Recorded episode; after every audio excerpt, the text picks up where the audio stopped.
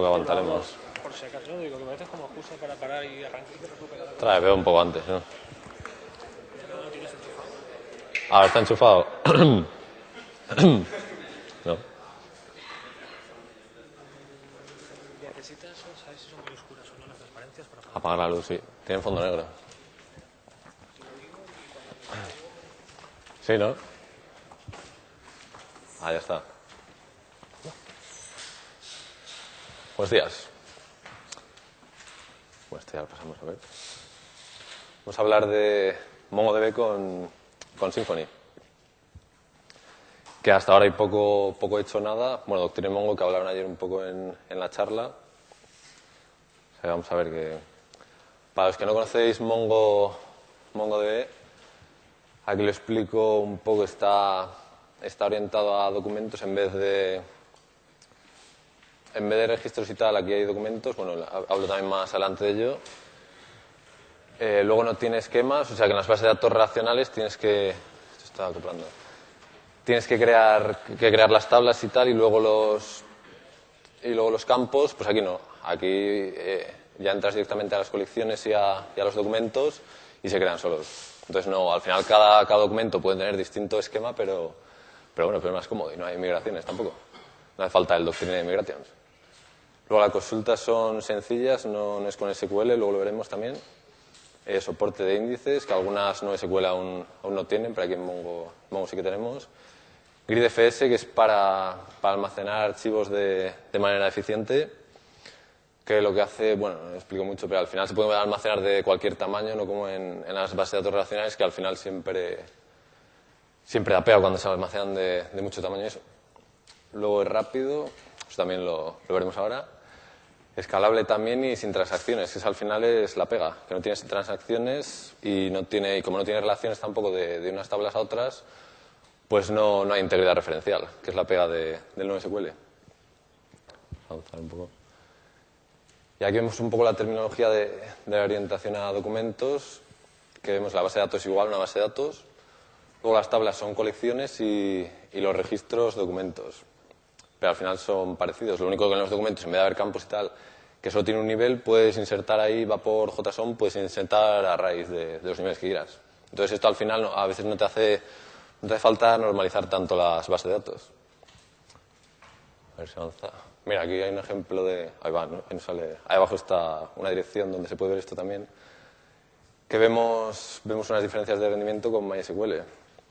Con 100.000 inserciones en MongoDB 10 bueno, esto no será mi segundo, sí, o, o en que lo habían medido. Y bueno, vemos que hay bastante diferencia, pero la pega es esa, que en sitios que, hacen falta transacciones o, o, integridad referencial, aquí no hace falta. Pero bueno, en tema de webs al final, integridad referencial o transacciones es evitable muchas veces. Ya que... A ver, anda, esto está cortando. Se puede... David, ¿dónde está? David, esto está cortando, no sale del todo por abajo. Mira, es que aquí también se corta, está saliendo como aquí.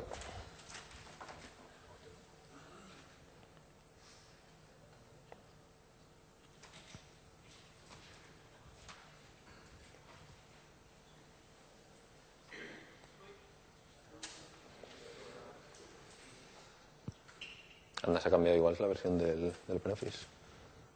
Me sale por abajo. Sí.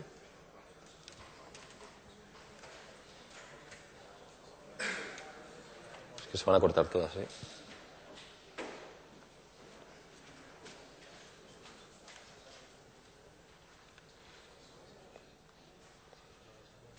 No, estas no, pero más adelante sí se corta.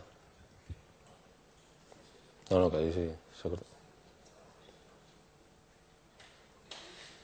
O sea, esta parte de la presentación. ¿Solo esa? Bueno, va, pues pasa. No deja alguno. ¿Qué pasa? Deja, deja tirar.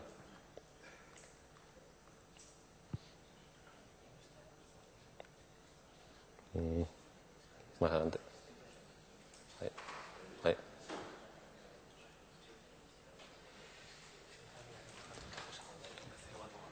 Mientras estás, ¿Cómo? mientras estás aquí te busco otro. Vale, pero así no. Bueno, aquí vemos, no salen los datos abajo de Mongo, pero bueno, nos los creemos, que, que son mejores. Migrando 5 millones de documentos que hizo una empresa de MySQL a MongoDB, bueno, con MySQL ya al insertar registros le, le costaba un montón, como vemos ahí. Rendimiento de 50 peticiones por segundo y usando caches.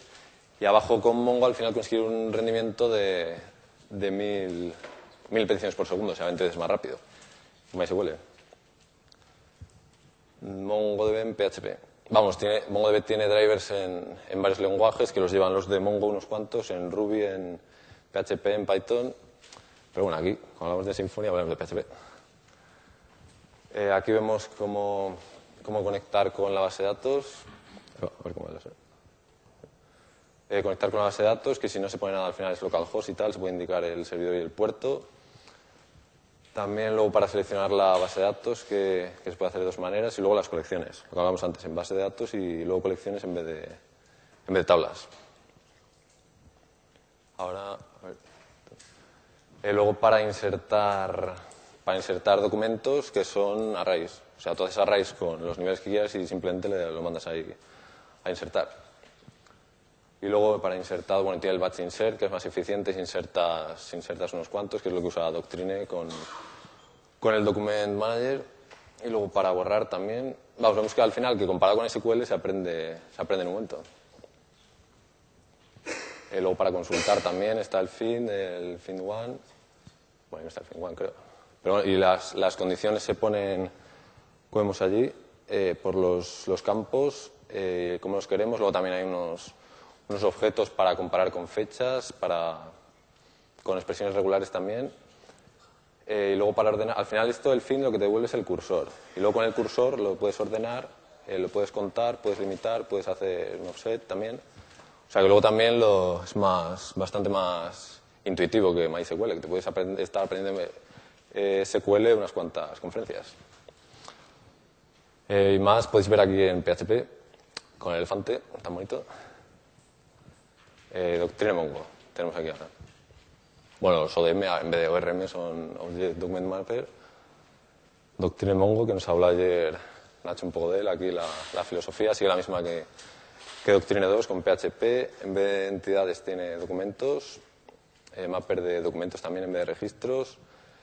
Eh, registros con, bueno, que diga, documentos sin clase base, que es lo mismo, al final le da más rendimiento a Doctrine y luego han hecho esto, que en algunos sitios el lenguaje este Doctrine, que con Mongo, como hemos visto que es bastante más fácil, pues en algunos sitios lo criticaban, porque siendo fácil, si haces otro lenguaje, toca aprenderlo también. Toca aprenderlo y al final va más lento.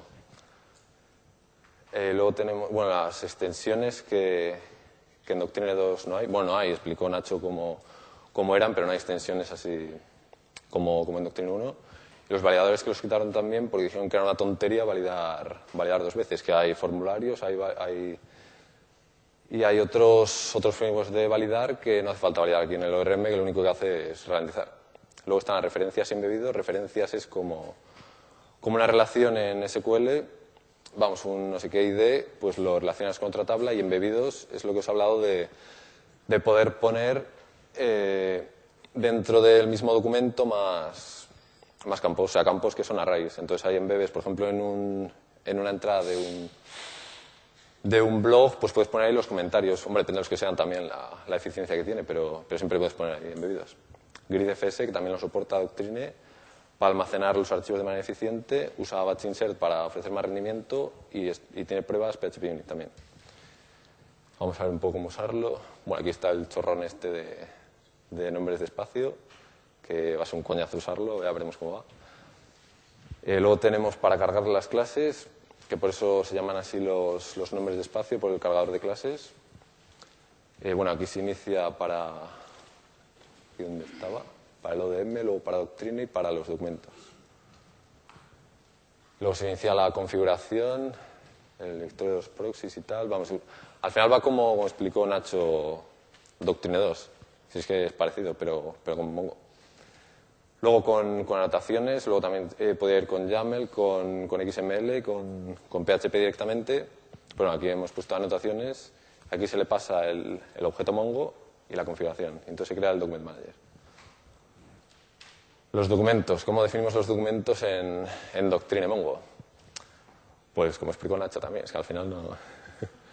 Aquí tenemos, vamos, el ID que... Ah, bueno, es que en, en Mongo nos he dicho, todos los documentos tienen un ID, bueno, es guion bajo ID, que ese es el, el índice único, bueno, sí, el, campo único que viene por defecto en todos los documentos y, y aquí se le indica así, poniendo ahí ID. Luego puedes indicar campos, oye, es que desde aquí, no, mira. Puedes indicar campos, eh, esto que está solo campos y tal, no, aquí está eh, referencias y embebidos. Y luego aquí vemos cómo se definen también los. Este es otro documento con el ID y el nombre y, las, y un embebido. Que esto al final nos almacena, esto simplemente va a ir dentro de los artículos. Eh, luego trabajando con objetos, también como Doctrine 2, se crea el, el autor y tal, se ponen las propiedades, los campos, se le da persist y, y se guarda. Luego aquí tenemos, aquí que había puesto, autor, name, persist, bueno, esto creo que es lo mismo, esto para, para borrarlos. Luego para, ah, bueno, para asignar referencias, que aquí en el autor se indica el objeto y ya esto automáticamente lo guarda. Y luego para, para embebidos, que también se ponen los comentarios y aquí es un objeto de colección de Doctrine que se pueden ir, ir añadiendo y quitando. Y lo guarda automáticamente en el mismo, el mismo documento.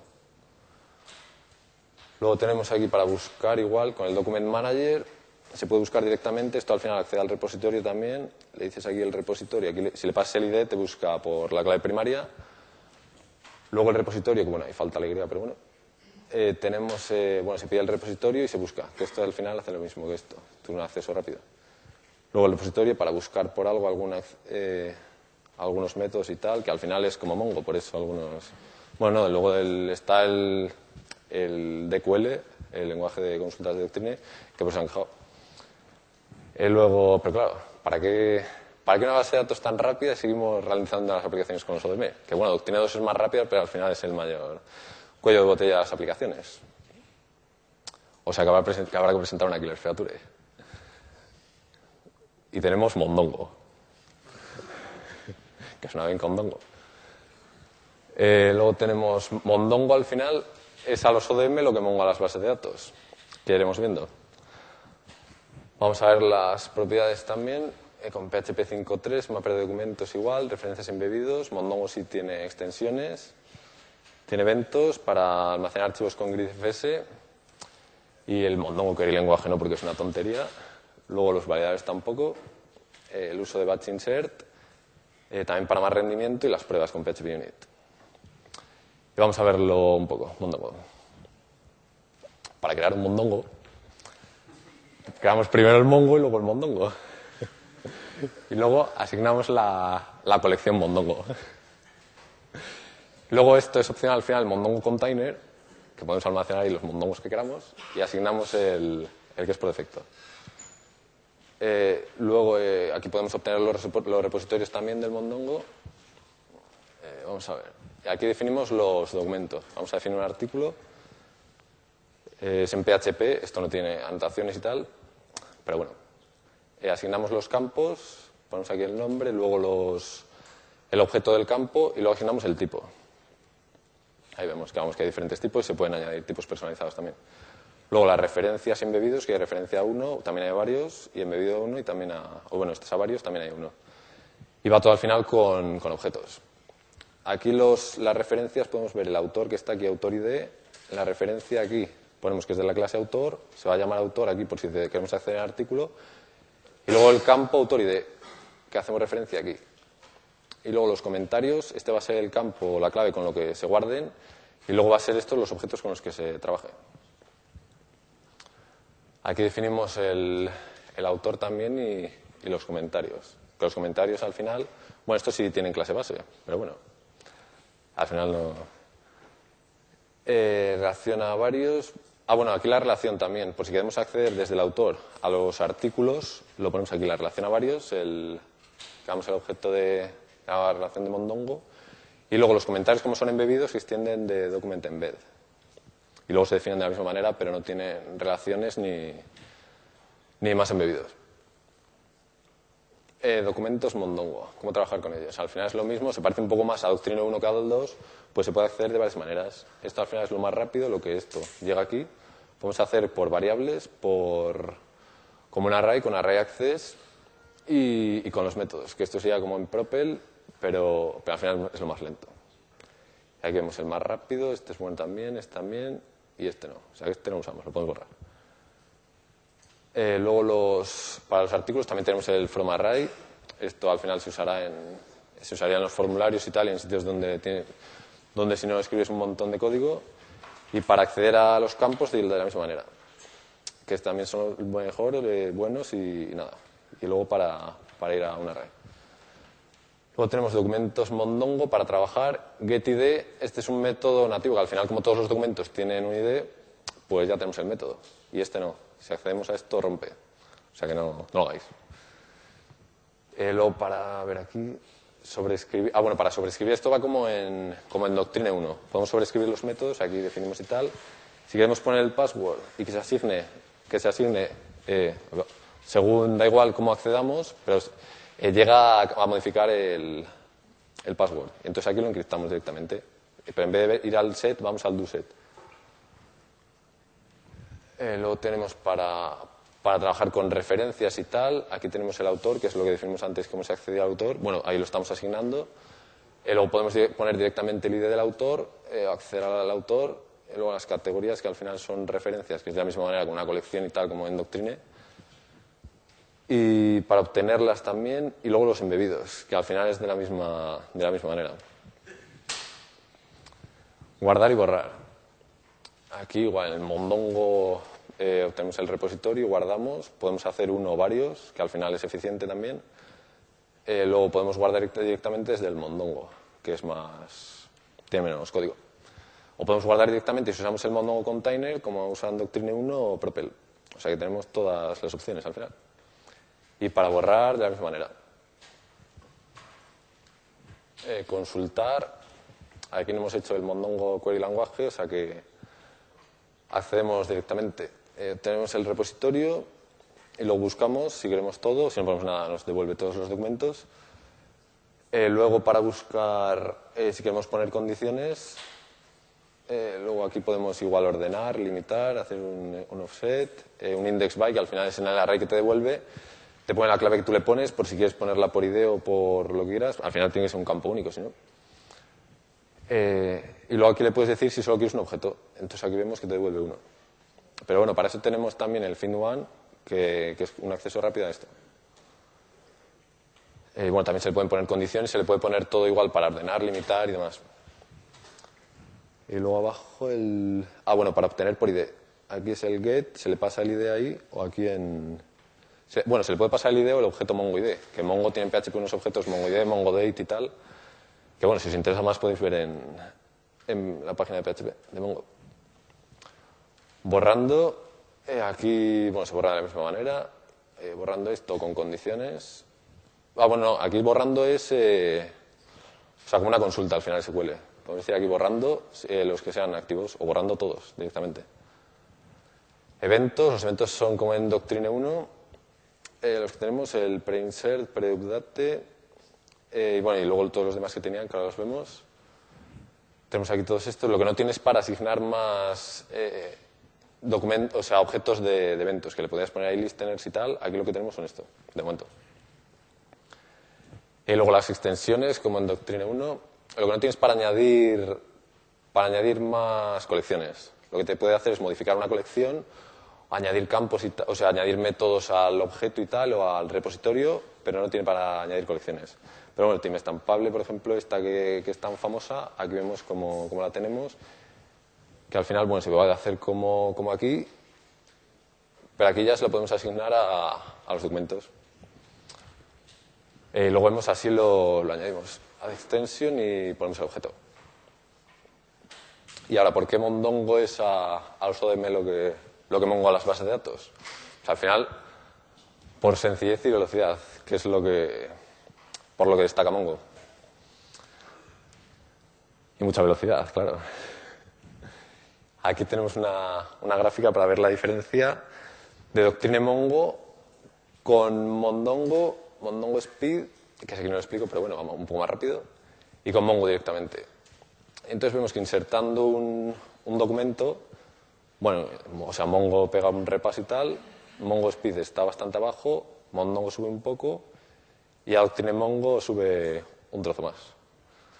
Insertando 10 documentos, bueno, siguen más o menos, se ve que al trabajar con objetos penaliza más y tal, pero más o menos van aguantando. Y luego ya con 100 objetos, aquí es el despunte este, la cima que, del Everest que hay que escalar. Entonces tenemos, bueno, Mongo, como son arrays al final y no, no hay objetos y tal, tarda muy poco. Eh, Mondongo Speed, vemos que tarda al final, en comparación con, con arriba, bastante poco. Mondongo sigue por ahí y Doctrine se, nos descuelga.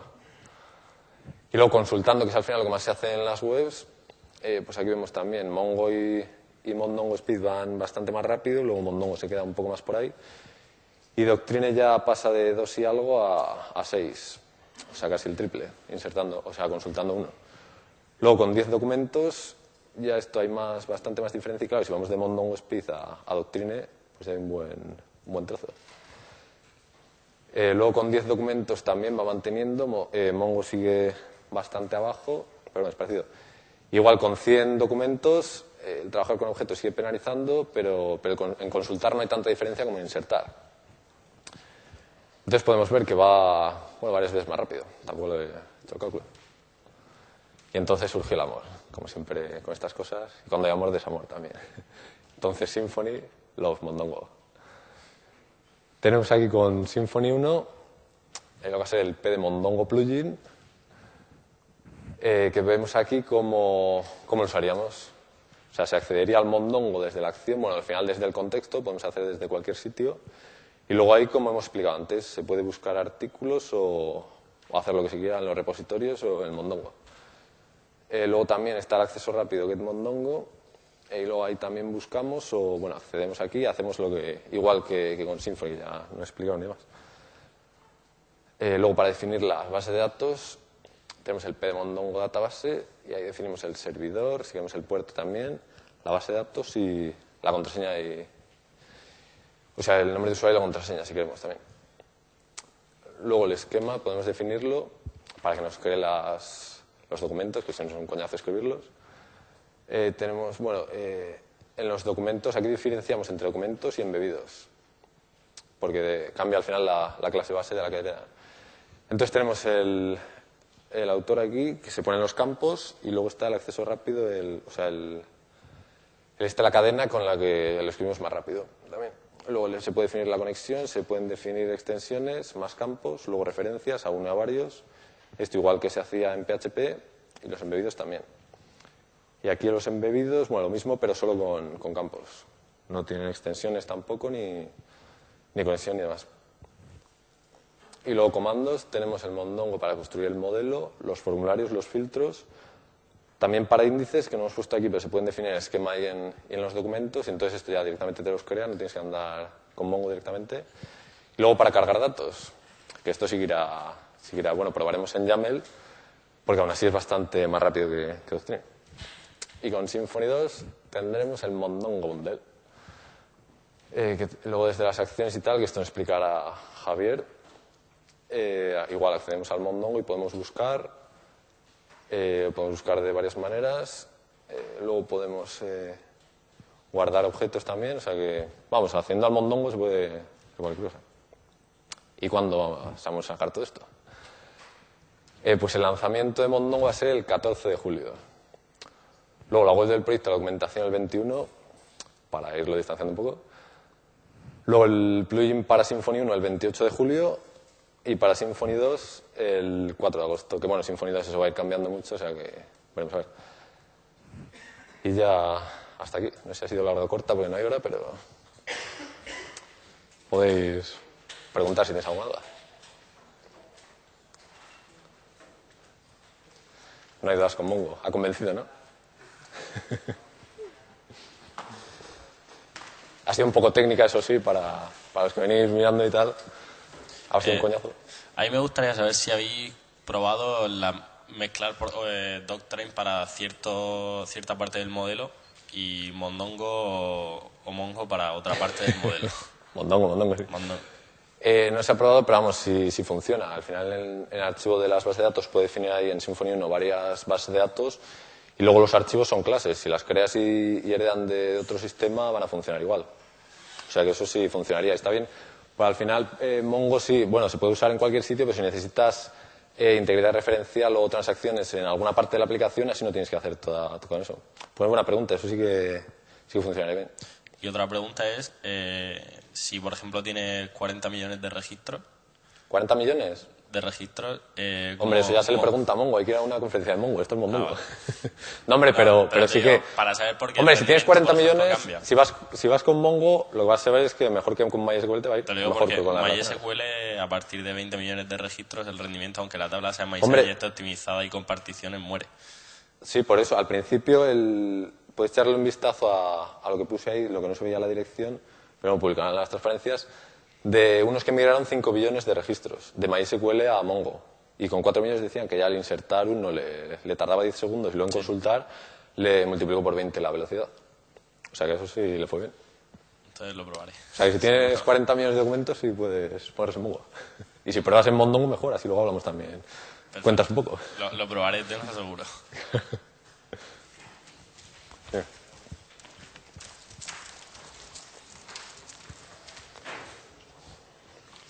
¿Habéis probado la, la generación del de, Admin Generator con, con Mondongo? ¿Va todo bien? o? Aún no, pero es lo mismo. He hecho algún generador de administración y, y sí lo tengo pensado. Hombre, no he puesto fechas de todo, pero sí que quería hacer un generador de administración con Mondongo, igual también para administrar usuarios. Luego alguno de traducción. Bueno, es que había hecho uno de traducción que iba a contar aquí, pero al final no. Pero no con Mongo. Al final era con Doctrine, pero lo portaré seguramente a Mongo. Pero sí, lo primero para, para administrar usuarios y, y luego para generadores de administración. Y lo bueno es que como era en Symfony 1, en cuanto esté Mondongo se puede, se puede usar. No hay que esperar tanto a Symfony 2, que son muchas, muchos cambios y muchas pruebas.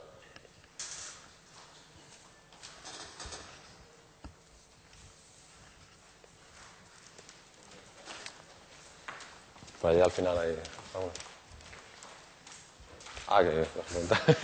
Yo quería preguntarte si en Picotea utilizáis Mongo como MySQL. bueno, la historia, la historia es que aún no querían, pero, pero no sé si se hará. Ya veremos. Sí querían que comentara aquí que, que lo íbamos a hacer, pero, pero no sé. Yo de momento voy a dedicarme a Mondongo y no lo sé, ya veremos si, si surge el amor también con Picotea y Mongo. Y Mondongo. Está con MySQL, sí. Pero sí querían, pero ya no sé. Ya veremos. ¿Quieres también para usar Picotea con Mondongo o qué? No, bueno, es que esto sí, como es que me voy a ir de, ir de ahí no sé cuánto al final ni hacia dónde, pero, pero bueno, esto es un regalo de, de despedida. Para los que no conozcáis Picotea y no os hayáis fijado en la camiseta.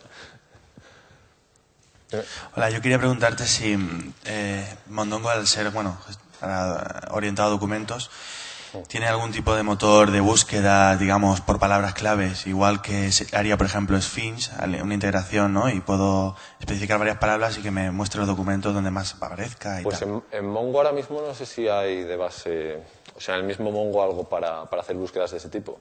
Eso habría que mirarlo.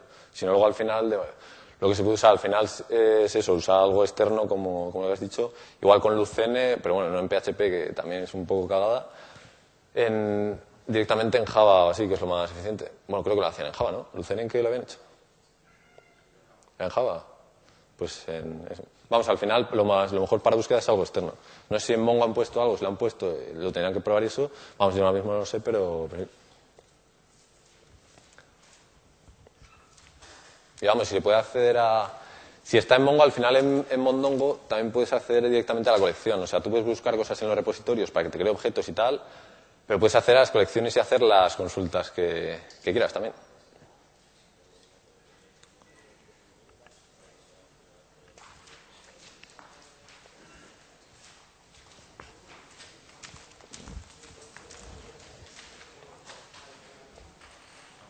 Eh, vamos, dices que lo más, eh, lo peor de, del no SQL es, es las transacciones. ¿Hay alguna otra cosa? que- Transacciones e integridad referencial. Eso es lo único, ¿no? Todo Sí. lo demás. Es lo que más penaliza a, a las bases de datos relacionales. Pero claro, aquí también tienes otras ventajas como claro, la velocidad y que es más sencillo y puedes al final en los documentos, en algunos sitios no te hace falta integridad referencial, pues lo, lo metes dentro del documento. Claro, y eh, los documentos documentos pueden ser muy largos o eso penaliza también? Creo que el límite es de 4, 4 megas por documento. Pero bueno, hasta meter información de 4 megas Sí. tienes un rato. Por eso, al final en GridFS lo que hacen, hay un tipo de, dato que es eh, BinData, creo lo llamaban, y ahí puedes meter archivos también binarios de hasta 4 megas. Pero luego con GridFS lo que te hace es otra colección y te va partiendo los archivos en 4 megas. Entonces sí lo guarda eficiente.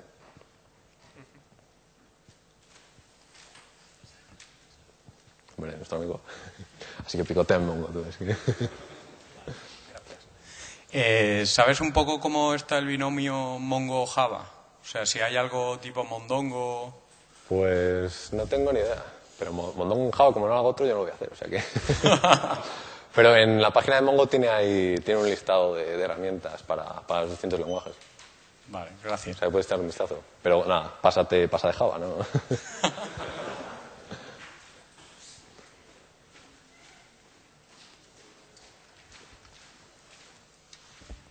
ya está. ¿Hay más preguntas?